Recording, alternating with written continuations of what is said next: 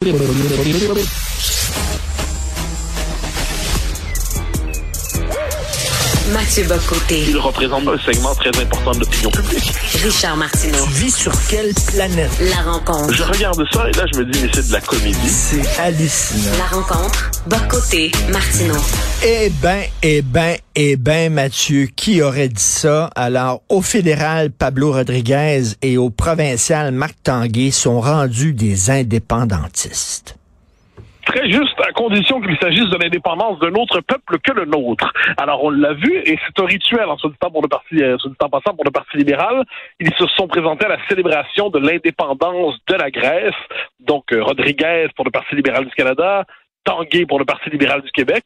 Et ils étaient là pour célébrer donc l'indépendance du peuple grec avec la communauté hellénique de Montréal, qui, donc malgré son implantation euh, réussie évidemment au Québec, continue de se définir en fonction de son pays d'origine lorsque vient le temps de célébrer une indépendance. ce qui est intéressant là-dedans, c'est que c'est un rituel au Parti libéral que cette célébration de l'indépendance de la Grèce. Il y a quelques années, Jerry Sklavounos, qu'on a un peu oublié depuis, s'était euh, a donné lui aussi à la célébration de l'indépendance grecque. Et quand je le fais remarquer, parce que moi, je fais très souvent des papiers pour marquer cet écart entre d'un côté, on célèbre l'indépendance pour les autres, on se la refuse à nous-mêmes, euh, il y avait il y a deux types de réactions. Il y a ceux qui nous disent, eh bien, ça n'a rien à voir l'un cas, un cas avec l'autre. Je suis pas d'accord. Pourquoi?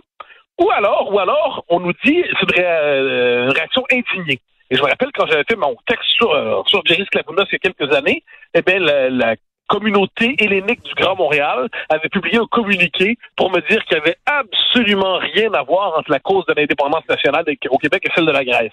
Alors moi, je dis très bien, euh, effectivement, la Grèce s'est libérée de l'Empire ottoman dans des circonstances autrement plus tragiques que la nôtre, très bien, bien que la révolte des patriotes était une révolte assez euh, qui a été réprimée assez violemment.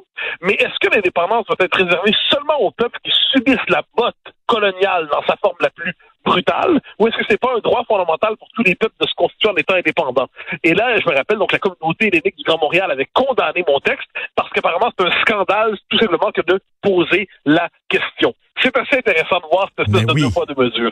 Et écoute, euh, tiens, je vais te demander de faire un, petit historien de toi-même parce qu'il y a peut-être des gens qui ont dit, ah, comment ça, l'indépendance? Quoi, les, les, Grecs appartenaient à un autre pays avant, puis euh, ils ont fait comme les Québécois, puis ils ont eu leur propre pays.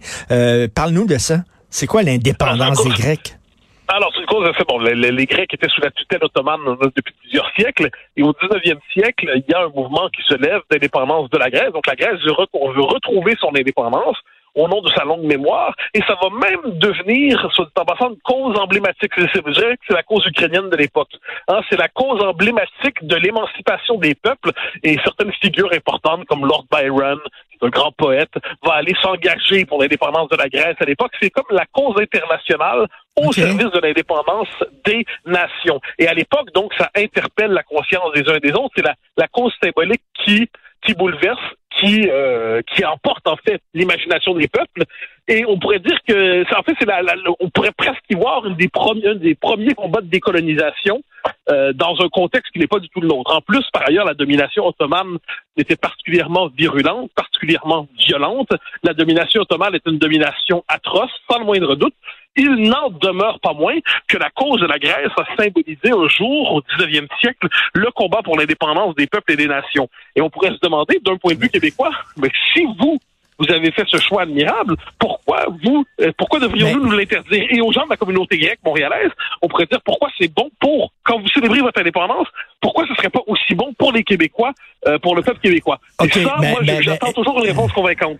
OK, mais moi, je me mets dans leur, euh, dans leurs souliers, OK? Euh, eux autres, toi, tu parles d'indépendance parce que tu considères les Québécois comme un peuple, mais eux parleraient de partition parce qu'ils considèrent les Québécois comme une communauté culturelle au sein du Canada. C'est ça l'affaire. C'est ça qui est ben, différent. Alors, je, je pense que les fédéraux voient le Québec comme ça. Je pense que dans la communauté grecque, globalement, je pense que, je veux dire en fait ce qu'on m'avait envoyé. Là, je, je, je vais sur le mode du témoignage. Quand j'avais euh, publié, mais ça fait quelques années déjà, mon texte sur Sklavounos qui avait été célébré, donc l'indépendance de la Grèce, j'avais demandé mais pourquoi c'est bon pour pour la Grèce, c'est pas pour nous? J'avais reçu beaucoup de messages en anglais. Euh, faudrait que je les retrouve d'ailleurs si je peux les retrouver, assez violents, où l'argument de fond était souvent le suivant. Pas, pas tous les messages, hein, mais plusieurs, c'était d'un côté, nous, c'était des gens qui font la, généralement de la communauté grecque, hélas, nous, on a inventé la, la démocratie, la philosophie, on a dans notre histoire Périclès, Sparte, euh, Périclès, euh, Socrate, on a Oui. euh, Athènes, Sparte et tout ça.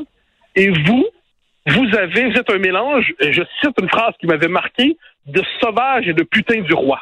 Bon, autrement dit, c'était la manière sans politesse de nommer les filles du roi et les Amérindiens. Donc, il y avait, je sentais chez certains messages, je dis pas que c'était tous, loin de là, je, je pense surtout pas que c'était représentatif de, de l'état d'esprit de l'ensemble d'une communauté, mais il y avait un mépris à l'endroit des Québécois qui m'avait marqué. C'est-à-dire que c'est comme les Québécois, oui, vous êtes un peuple, mais ce mépris autorisé à tout le monde, parce qu'il se permettait de le dire comme tel. Vous êtes peut-être un peuple, mais vous n'êtes pas vraiment un peuple qui en vaut la peine.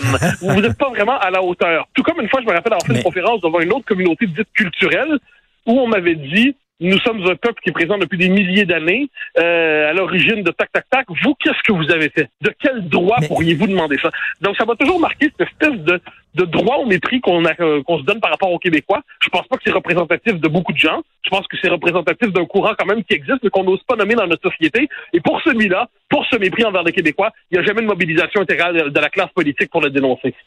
Et euh, il y a beaucoup de Grecs qui parlent français, mais comme communauté, c'est une communauté qui est très anglophone, les Grecs. Moi, c'est une communauté anglicisée. Et, et- et l'avait- Gérald Godin l'avait constaté, hein. Saint Gérald Godin, selon nos progressistes. Gérald Godin, on lui prête cette formule qui me semble assez juste. Il disait, parce qu'il a tout fait pour amener les communautés culturelles au mouvement souverainiste. Et Godin a dit, je me suis fait des tonnes d'amis, mais j'ai pas gagné un seul électeur. Et je pense que ça, c'est la grande leçon, c'est-à-dire, les Québécois, quand ils sont gentils, tendent la main, tout ça, ben, on peut avoir à la rigueur la sympathie, le respect, mais on ne convertit pas. La seule manière de gagner quelqu'un à l'indépendance du Québec, quand il est issu de l'immigration, c'est de faire en sorte qu'il devienne lui-même, qu'il s'intègre à la majorité historique francophone, qu'il se définisse d'abord par son adhésion à la majorité historique francophone, et non pas d'abord par rapport à sa communauté d'origine, parce que si tel est le cas, il va continuer de se vivre à la fois dans sa communauté d'origine et dans l'espace pan-canadien. Mm. Mais, cela dit, tu peux prendre un Chinois, tu peux prendre une Kabyle, tu peux prendre, fais la liste des gens. S'il s'intègre à la majorité, dès lors, il adopte des comportements électoraux de la majorité historique francophone. C'est assez intéressant à noter, je crois.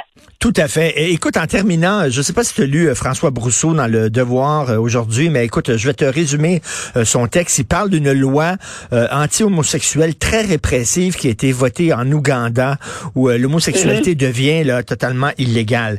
Et là, il dit... Il y a 70 pays qui ont des lois qui répriment à divers degrés l'homosexualité. Et euh, ce sont des pays africains, ce sont des pays du. Moyen-Orient, ce sont des pays en Asie. Euh, la moitié des 54 pays d'Afrique ont des lois répressives, au Moyen-Orient, etc.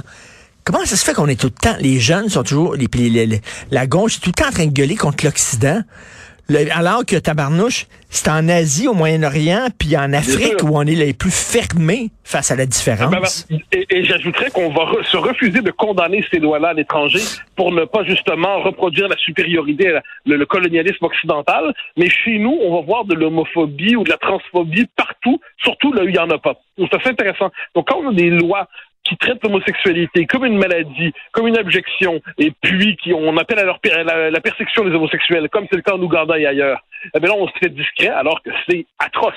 C'est atroce. C'est atroce.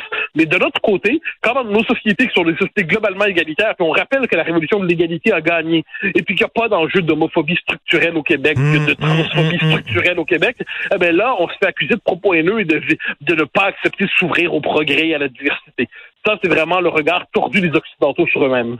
Exactement. C'est un texte très intéressant. Il n'arrive pas à la conclusion là, au- au- à laquelle nous et toi, et toi on arrive, euh, euh, moi et toi, en disant ben, comment ça se fait qu'on chiale tout le temps contre l'Occident et jamais contre ces pays-là. Mais reste qu'effectivement, euh, on est on est un phare de lumière Oui, euh, dans, dans le monde. là. Si on sondait les préférences en ces matières de ce qu'on appelle les communautés culturelles, par exemple dans le, le Grand Toronto ou ailleurs, euh, on verrait que finalement euh, la, la diversité est assez conservatrice quelquefois, pour ne pas dire traditionnaliste. La stratégie des conservateurs, faut jamais l'oublier quand ils se sont dit on abandonne les Québécois francophones, de toute façon il n'y a pas moyen de les faire voter pour nous. Mais on se tourne vers le Grand Toronto, c'est qu'on va les gagner par notre conservatisme social. Euh, et ça, c'est la, Oui. la part inavouée du débat public. Hein? Mais il faut dire qu'on est quand même dans une société qui présente le hijab comme un symbole féministe.